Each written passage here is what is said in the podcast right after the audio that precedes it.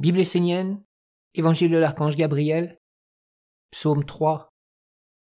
Guérir les relations par la chaleur et l'échange. Je suis venu ce midi pour commencer à effectuer le travail.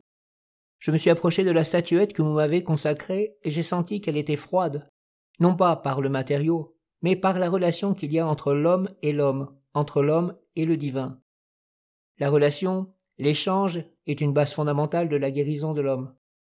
Si la guérison n'est pas possible, l'homme ne pourra plus évoluer d'une façon saine et harmonieuse. La relation de l'homme à l'homme doit être une eau pure, non pas naïve, mais vivante, emplie de sagesse et d'action positive. L'homme guérisseur doit créer un fluide positif qui circule entre les hommes. Ainsi la terre peut elle aussi être soignée.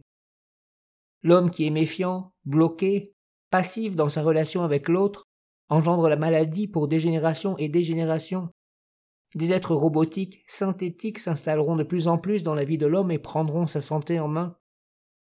Dans toutes ses relations, que ce soit avec lui-même, un autre ou le divin, l'homme doit toujours être actif, vivant, conscient.